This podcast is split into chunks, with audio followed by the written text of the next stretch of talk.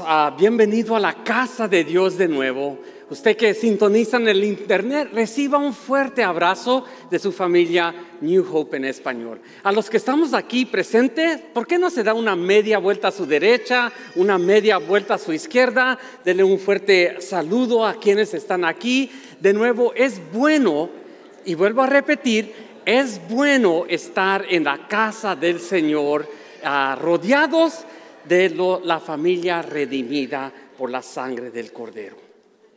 Bueno, hermanos, ah, vamos a entrar al tema porque, ah, como siempre, hay mucho que exponer y, ah, pues quiero darle justicia a eso. Y luego les tengo una pequeña sorpresa esta mañana para, para que también podamos saborear más lo que hemos venido estudiando.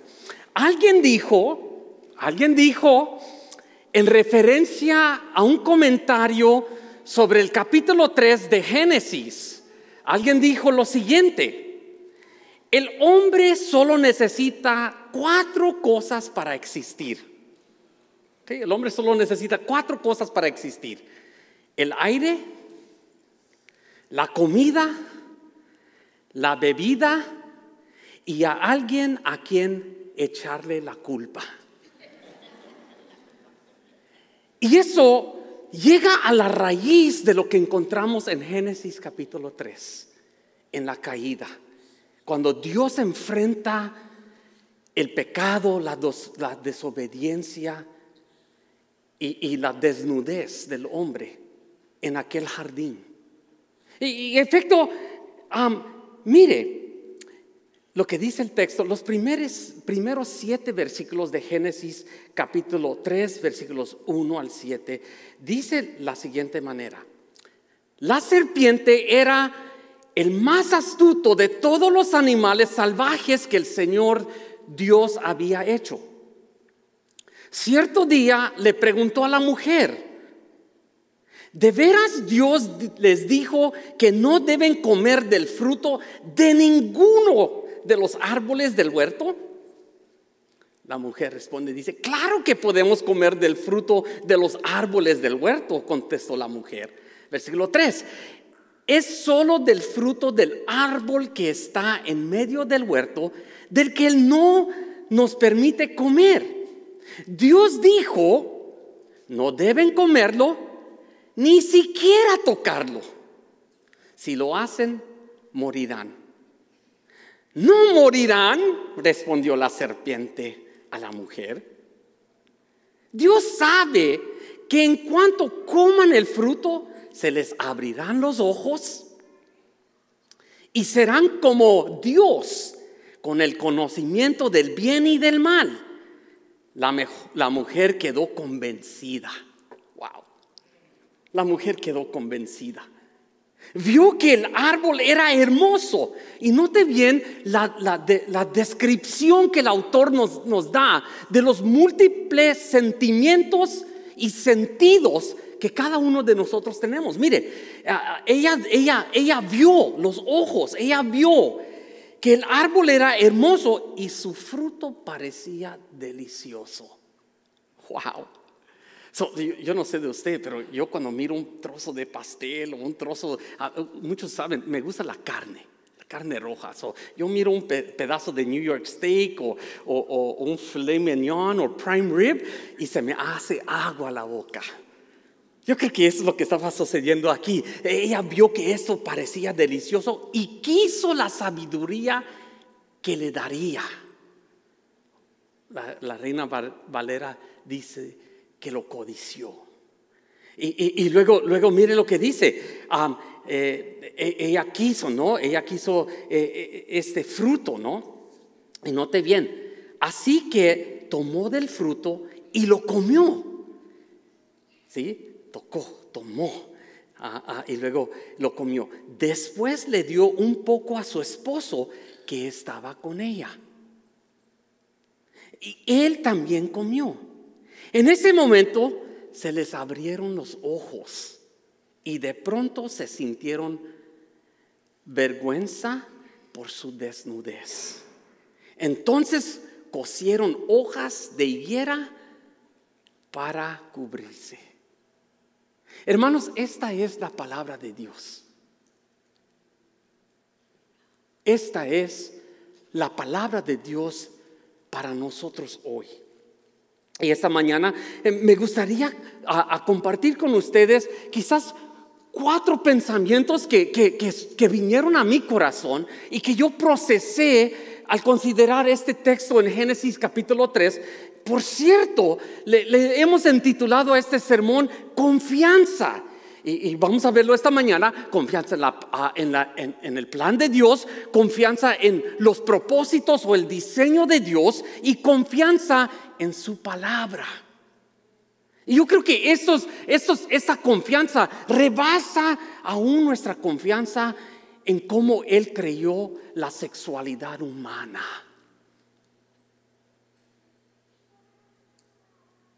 Esto es para aquel que está batallando con la tentación de cometer fornicación, adulterio, o aquella persona que está considerando, eh, está batallando con la disforia de los géneros, o está batallando con el lesbianismo, el homosexualismo, o la persona que está batallando con la adicción, o, la mentira, o el enojo, cualquier sea su pecado o su tentación.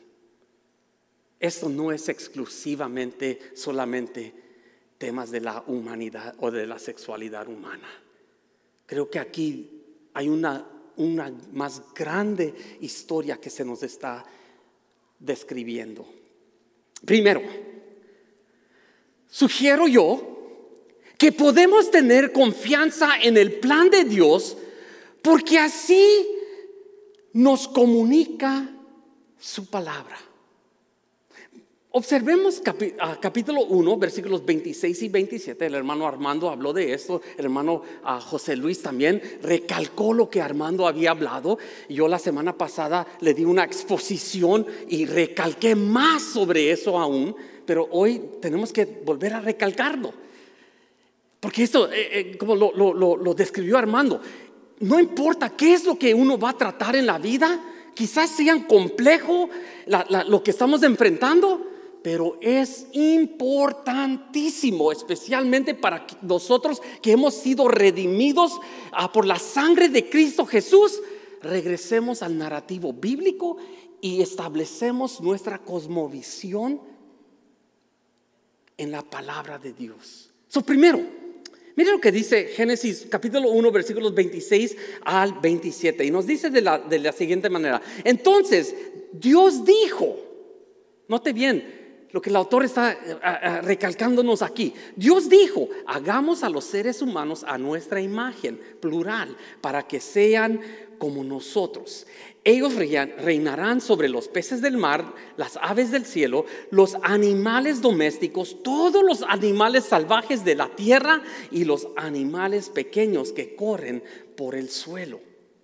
Así que Dios creó a los seres humanos a su propia imagen, a imagen de, Dios los creó hombre y mujer.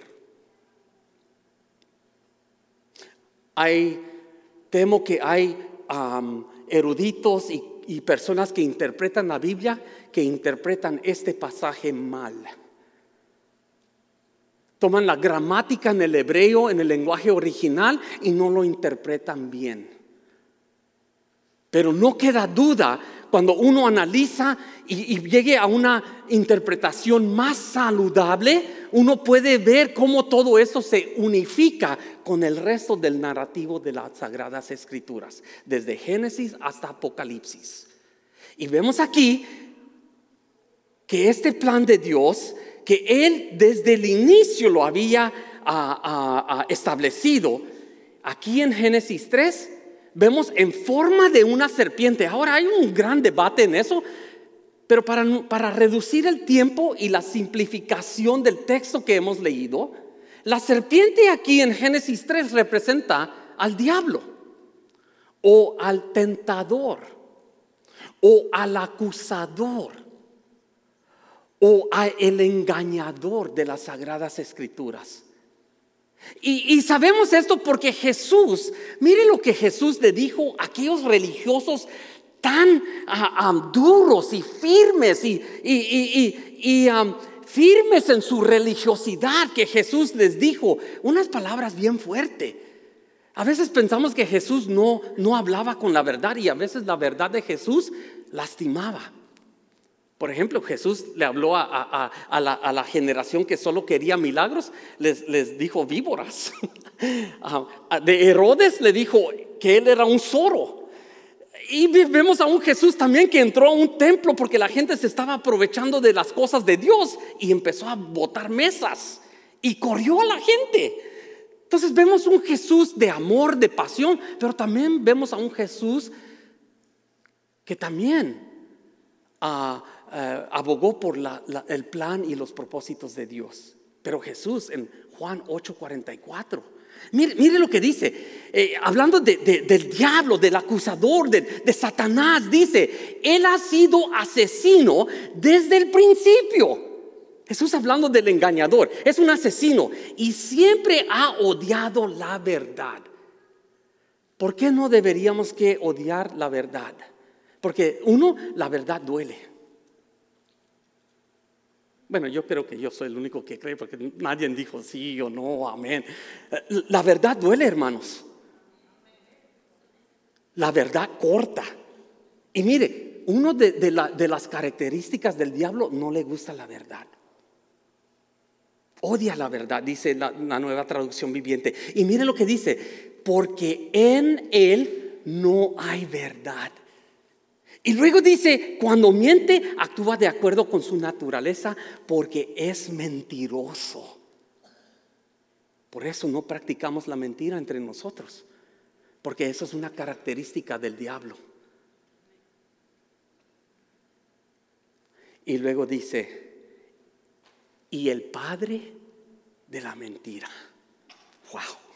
Ok, entonces las escrituras nos enseñan que el, engañador siempre usa su astucia para distorsión. Note bien, lo voy a repetir de nuevo.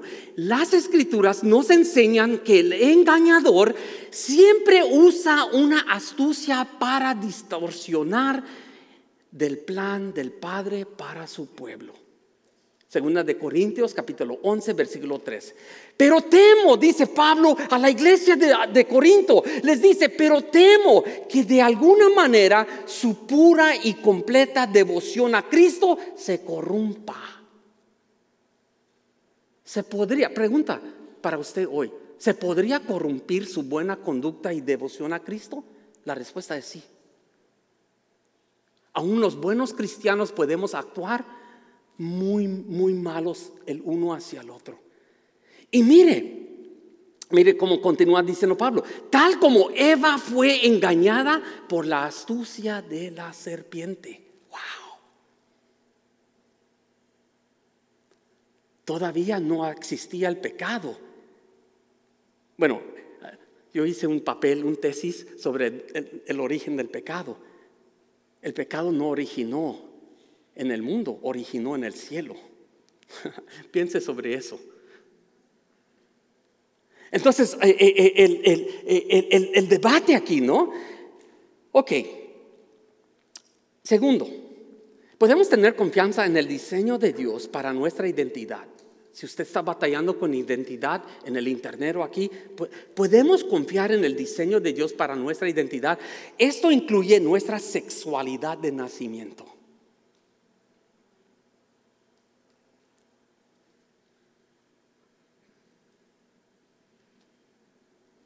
Ahorita, no sé si usted ha visto las noticias, en Riverside, California. Yo no sé por qué siempre menciono California. Pero algo está pasando allí que sigue saliendo en las noticias. En el condado de Riverside hay una escuela donde un niño con disforia de los géneros es niño biológicamente, pero ahora se identifica no binario como transgénero y, y él está saltando a las niñas. Y ahí salió un video donde le está pegando, está, está así, está, está atacando a las niñas. Luego salen las noticias que los padres llaman a los directores y, a la escuela, al, distrito de la escuela. Y sabe lo que yo estaba ahí viendo las noticias y son raras las veces, porque yo soy un fanático de los deportes, pero cuando esta niña en high school se levantó y mire, es como que el Espíritu de Dios estaba ungiendo a esta niña, esta menor de edad, y ella habló y articuló y comunicó en una manera mucho más avanzado de su edad. Y ella habló al, distrito escolar y dijo, ustedes, dijo, ustedes están ignorando a las niñas biológicas. Tampoco ni nos invitan a la conversación de cómo nos sentimos nosotros al tener a un niño en el baño con nosotros. Wow, yo vi eso y, hermanos, yo es como que eso era un touchdown en los deportes. Yo estaba, sí, sí, eso, eso es el mensaje que se debería que estar hablando. Y wow, yo me quedé muy impresionado. Bueno, eso lo vemos también en Génesis 2, 7, vemos como la serpiente. Y, algo interesante de 2.7, no tengo tiempo de, de desglosarlo, pero algo que sí vemos en 2.7 ¿Qué es lo que distingue el ser humano de todo el orden creativo? Lo dije la semana pasada y lo voy a volver a repetir hoy. ¿Por qué no nos.? Porque hay gente que ama más a su mascota y los animales, que no hay nada mal con eso. Pero hay una parte de nuestra sociedad que ama más el reino de los animales que los seres humanos.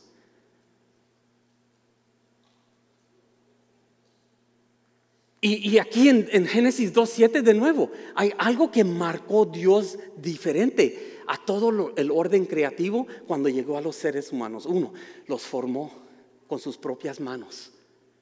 Les dio su imagen y semejanza. Pero tercero, Dios le dio a los seres humanos algo que nada en el orden crea. Aunque usted crea en extraterrestres, ellos no tienen lo que nosotros, Dios nos ha dado.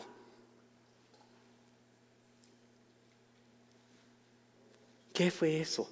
Génesis 2.7. La ruja de Dios en hebreo, el aliento de Dios, el aire de Dios. Y luego dice la Biblia, el hombre se convirtió en un ser viviente.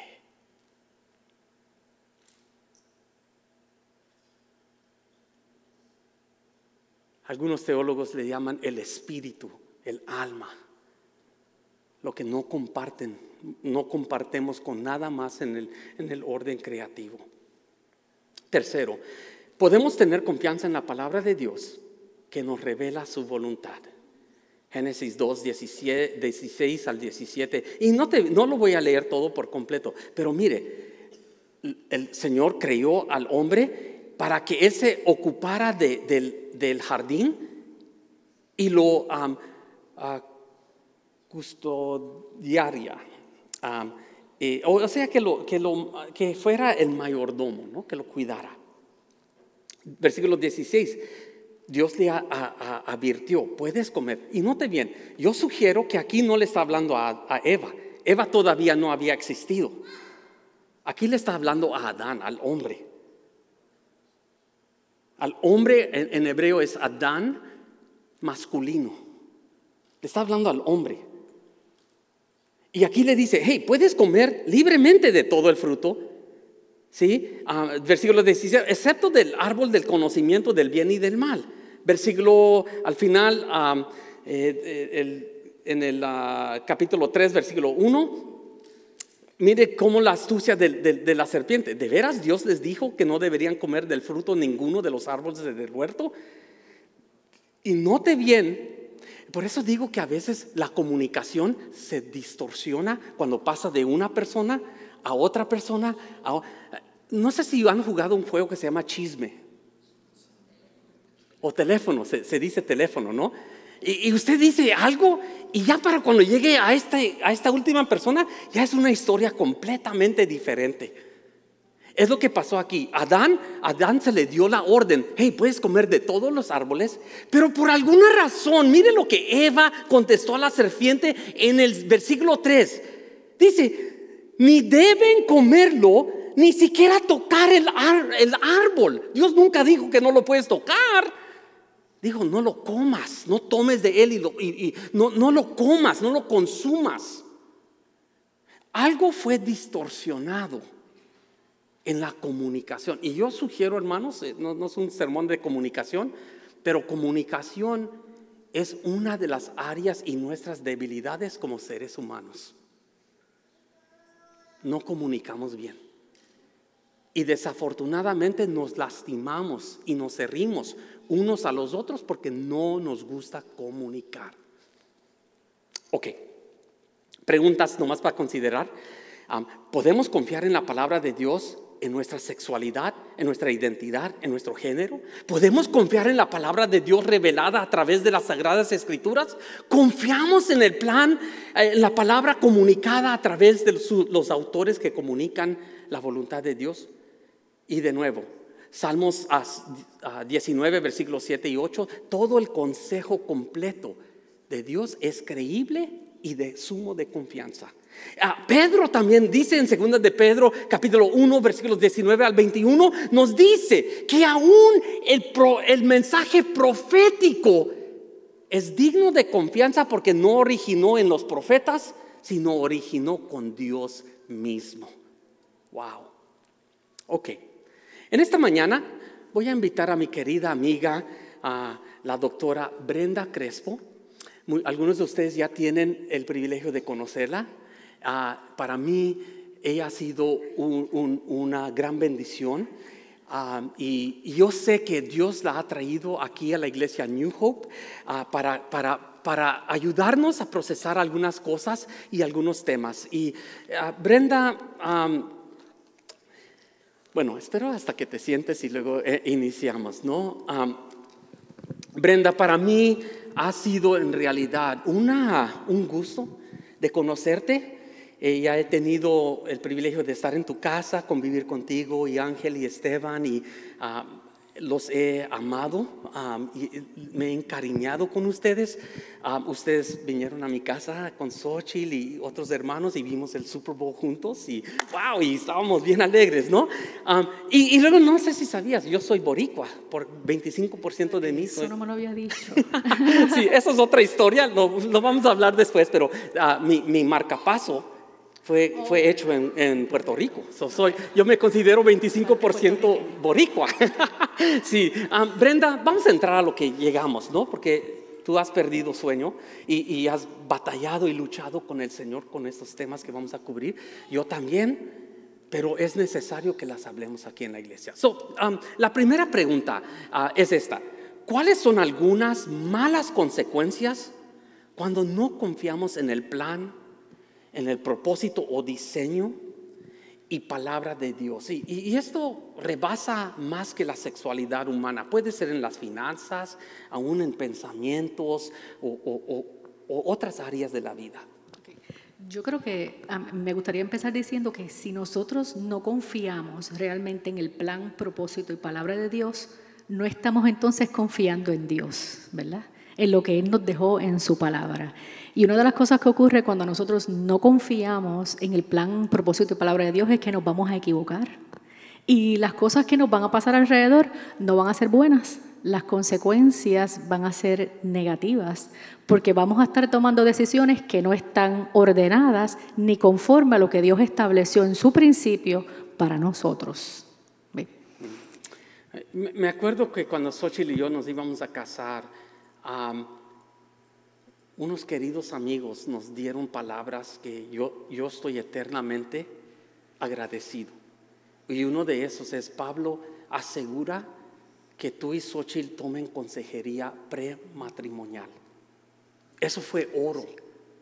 Eso fue gran bendición para mi vida. Y, y- y- el consejero matrimonial nos habló de finanzas, sexualidad, de, de- de- hijos, cosas de paternidad y ataduras, que, uf, en fin, muchas cosas. Sí, yo, eh, si nosotros extendemos un poquito, cuando nosotros no seguimos el plan, eh, eso nos va a llevar, por ejemplo, si hablamos de la sexualidad, a entrar en esta confusión si queremos ser o no ser el género o el sexo que Dios dispuso para nosotros, que es el que es, porque independientemente cambie su cuerpo, ¿verdad? Un transgénero, el día que le hagan un examen genético, él sigue siendo hombre o mujer, ¿verdad? Así que no hay manera.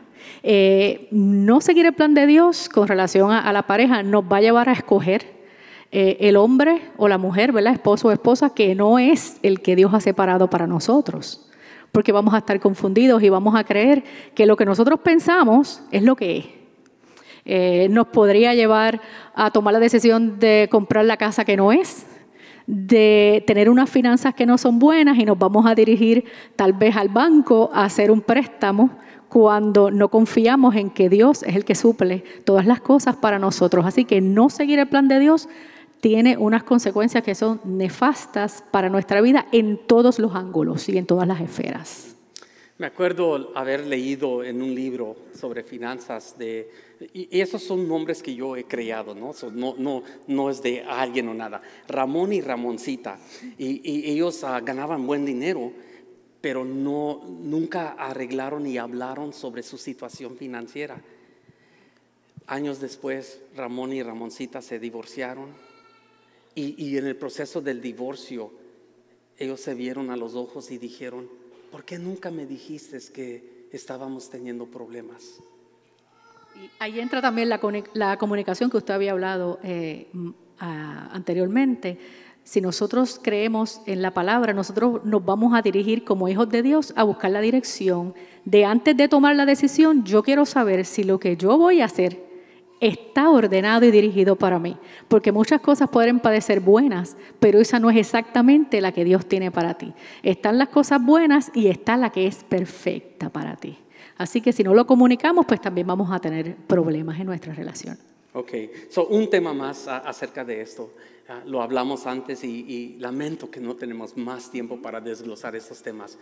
Yo sugiero que también uno de aquellos ah, efectos o consecuencias cuando no am, cedemos al plan y al propósito y la palabra de Dios para nuestras vidas es la culpabilidad que, que- que llena nuestra, nuestra mente, nuestros corazones, y ya no nos podemos acercar al, al- al perdón de Dios y la reconciliación y la restauración. Sí, ahí es donde entra, yo pienso que el prototipo de la serpiente, ¿verdad? Eh, cometemos el error de no seguir la instrucción de Dios y entonces cuando nos enfrentamos a la consecuencia, porque la vamos a enfrentar, ahí nos vamos a dar cuenta de que no hicimos lo correcto. Pero entonces va a llegar esta voz, ¿verdad? La de la serpiente, que nos va a crear la culpa. Y entonces esa misma culpa a nosotros nos va a separar, ¿verdad? De, de no volvernos a acercar a Dios con confianza, reconociendo que Dios nos puede restaurar. Y que en el momento que nosotros pidamos perdón, vamos a volver al plan, al camino perfecto, pero vamos a batallar con la culpa, porque aunque a veces Dios, nosotros sabemos que Dios nos perdona, nosotros mismos no nos perdonamos de las cosas que hacemos. Sí, y, y- y luego la segunda pregunta, y ya sé que es bastante y prometo que con eso termino, eh, pero ah, ¿qué buenas experiencias o consecuencias sí podemos experimentar si confiamos en el, en- el plan, propósito y palabra de Dios? Bueno, eh, confiar en la palabra, el plan y el propósito de Dios, yo creo que eso es, es lo mejor que nosotros podemos hacer para vivir completamente en la plena, en el pleno gozo del Señor. Cuando nosotros sabemos que estamos haciendo las cosas correctas, lo que va a pasar a nuestro alrededor va a ser bueno y lo vamos a disfrutar. Vamos a tener confianza en Dios.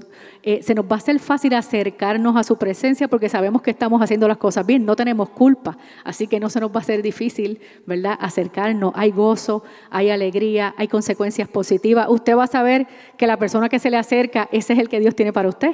Es el hombre correcto, es la mujer correcta, es el trabajo correcto. Eh, tal vez usted aplicó, por ejemplo, a cinco trabajos y lo llamaron de los cinco, pero cuando usted está realmente alineado a la palabra de Dios, usted sabe cuál de los cinco es el perfecto, ¿verdad? Porque usted conoce a Dios. Por eso es que yo dije al principio que el hecho de confiar en la palabra, el plan y el propósito de Dios comienza con conocer a Dios, confiar en lo que Él tiene para mí, saber quién es Él y saber identificar su voz para nosotros poderlo seguir.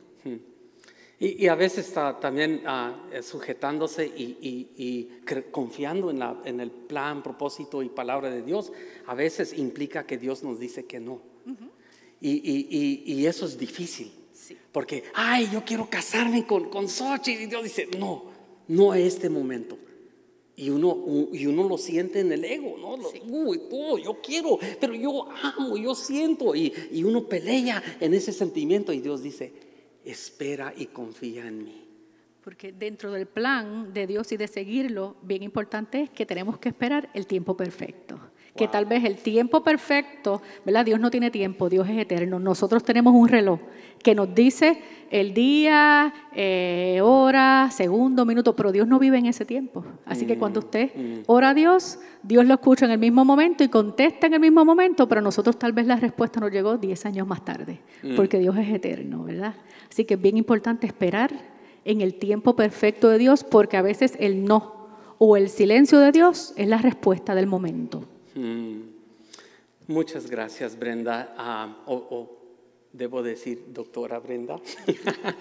Um, eh, eh, y, yo espero uh, que haya más oportunidades de, de, este tipo de, de, conversaciones. Y yo sé que tú y yo uh, estamos hablando sobre la gracia de Dios y, y las implicaciones y eso. So, hermanos, este, estén atentos, ¿no? Uh, queremos desarrollar y que Dios nos conceda. Vamos a necesitar comprar algunos micrófonos y algunas cosas que, para un proyecto que estamos haciendo. Y pues ore por nosotros, por sabiduría y, y dirección. Eh, quiero finalizar ya con, un pensamiento y luego vamos a, vamos a concluir nuestro tiempo con la Santa Cena. Pero antes, déjeme plantarle este último punto o, o, pensamiento que yo tuve. Nuestra confianza, que es la cuarta, nuestra confianza descansa en Cristo. Nuestra confianza descansa en Cristo. Porque Él es el cumplimiento para la redención de nuestra identidad. Note bien desde la página de Génesis capítulo 3, versículo 15, cuando Dios ya está enfrentando al hombre. Por eso yo empecé con la ilustración, cuatro cosas que necesitan el hombre. Y, esa última de echarle, eh, tener alguien a quien echarle la culpa. Yo cuando estoy tratando con los temas de disforia de los géneros, si usted escucha, fui violado, ah, no tuve un padre, nadie me enseñó estas cosas, la, dimensión de la soledad es algo muy presente. Puede ser muchas razones, no cualquiera de esas, aunque esas pueden ser algunas de las razones por las cuales la gente eh, entra en este tipo de disforia de, los géneros. Pero mire, mire desde Génesis 3.15, el Señor disciplinando y, dando las consecuencias del pecado, le dice a la serpiente eh, que él pondría hostilidad entre, entre la descendencia de la mujer y la serpiente. Y luego en el versículo, eh, eh, al final del versículo, dice, su descendiente te golpeará la cabeza y tú le golpearías el talón. Hermanos, yo les sugiero y estoy plenamente convencido que en ese momento se estaba profetizando acerca de la persona y la obra del Mesías venidero, que vendría. Y, sí, e, e, el, el enemigo, el acusador, eh, eh, el engañador, cómo se jactaba cuando, cuando vio el abandonamiento del hijo rumbo a Gólgota, el sufrimiento, el traición, eh, el dolor. Y aún Jesús en aquella cruz Dijo, Padre, Padre, ¿por qué me has abandonado? Yo me imagino que el enemigo regocijando y luego, cuando al final él suspiró su último aliento en aquella cruz y gritó, según el relato de Mateo, consumado es. Los huéspedes de las tinieblas regocijándose porque el Hijo de Dios había muerto. En la tumba por tres días, lo que el enemigo pensó que ya le había mordido el talón, al tercer día el Señor le aplastaría la cabeza, porque venció el dominio de las tinieblas, la potestad del pecado y de la muerte. Y en eso, en Gálatas 4:4, y allí sí lo voy a leer, y esto es en preparación. Prepare su copita porque vamos a tomar la Santa Cena. Pero mire lo que dice Gálatas 4, versículos 4 al 7. Dice, sin embargo, eh, hay, ciertas palabras y términos que uno lee en las escrituras y este es uno de ellos. Dice, ¿cuándo se cumplió el tiempo establecido? ¿Cuándo se cumplió el tiempo? Dios envió a su Hijo nacido de una mujer. Ay, hermanos, eso es muy importante para nuestra fe, porque Jesús, el hombre, fue 100% hombre. Fue un embrio también que creció en el vientre de aquella mujer. Y se sujeto a la ley. Dios lo envió para que comprara la libertad de los que éramos esclavos a la ley a fin de poder adaptarnos como sus propios hijos. Versículo 6. Debido que a, que somos sus hijos, Dios envió al espíritu de su hijo a nuestro corazón. El cual nos impulsa a exclamar, Abba Padre. Quizás no tienes un Padre físico, pero tienes un Padre celestial.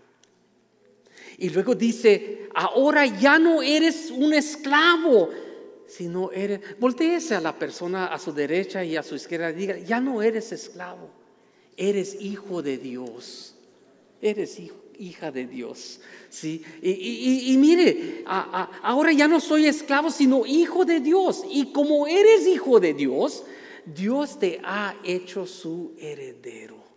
Aleluya. Aleluya. ¿Sabe qué, hermanos? Quizás esta mañana usted esté batallando o conoce a alguien que está batallando con la disforia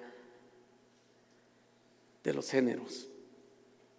Yo tengo familia que, que, ha perdido su identidad y hoy vive algo completamente diferente.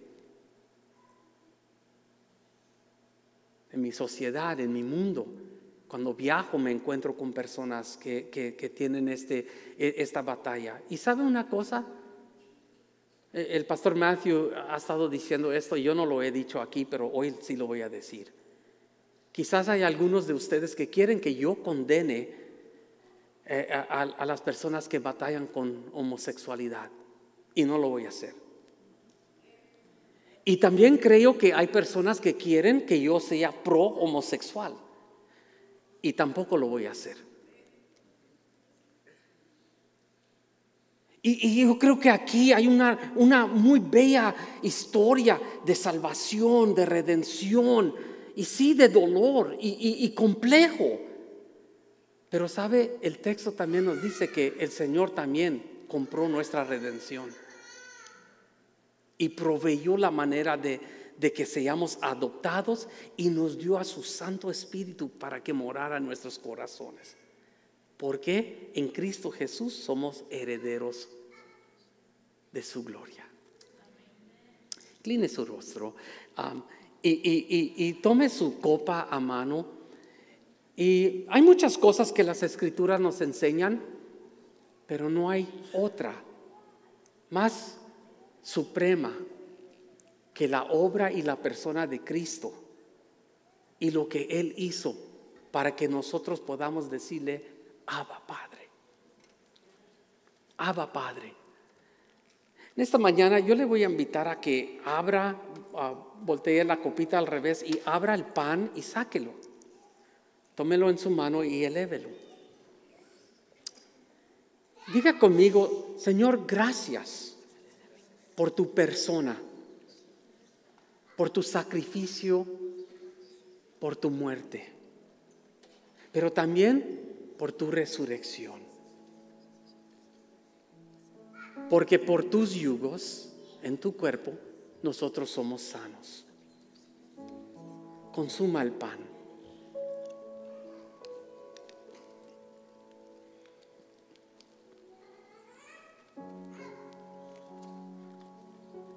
De la misma manera, voltee la copa y abra el vino. Y el vino bíblicamente representa la sangre que Cristo derramó en la cruz del Calvario. En 2 de Corintios capítulo 11 nos dice, nos da la ordenanza de que la, la cena del Señor es algo que nosotros debemos hacer. Y, también dice la palabra que si le debemos algo a alguien, deberíamos que ir a reconciliarnos. Dice, deja tu, tu, ofrenda en el altar y ve a reconciliarte con tu hermano. No traigas la maldición de Dios sobre tu vida al participar de esto indignamente.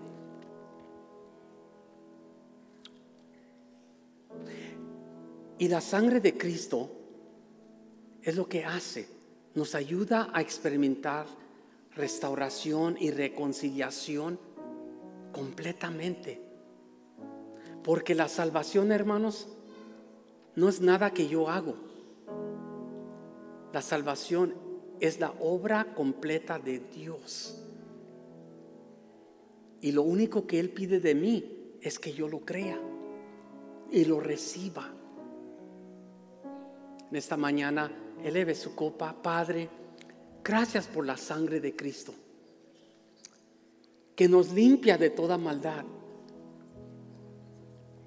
Y por esta misma sangre nos da la plena confianza de acercarnos al trono santo para recibir gracia.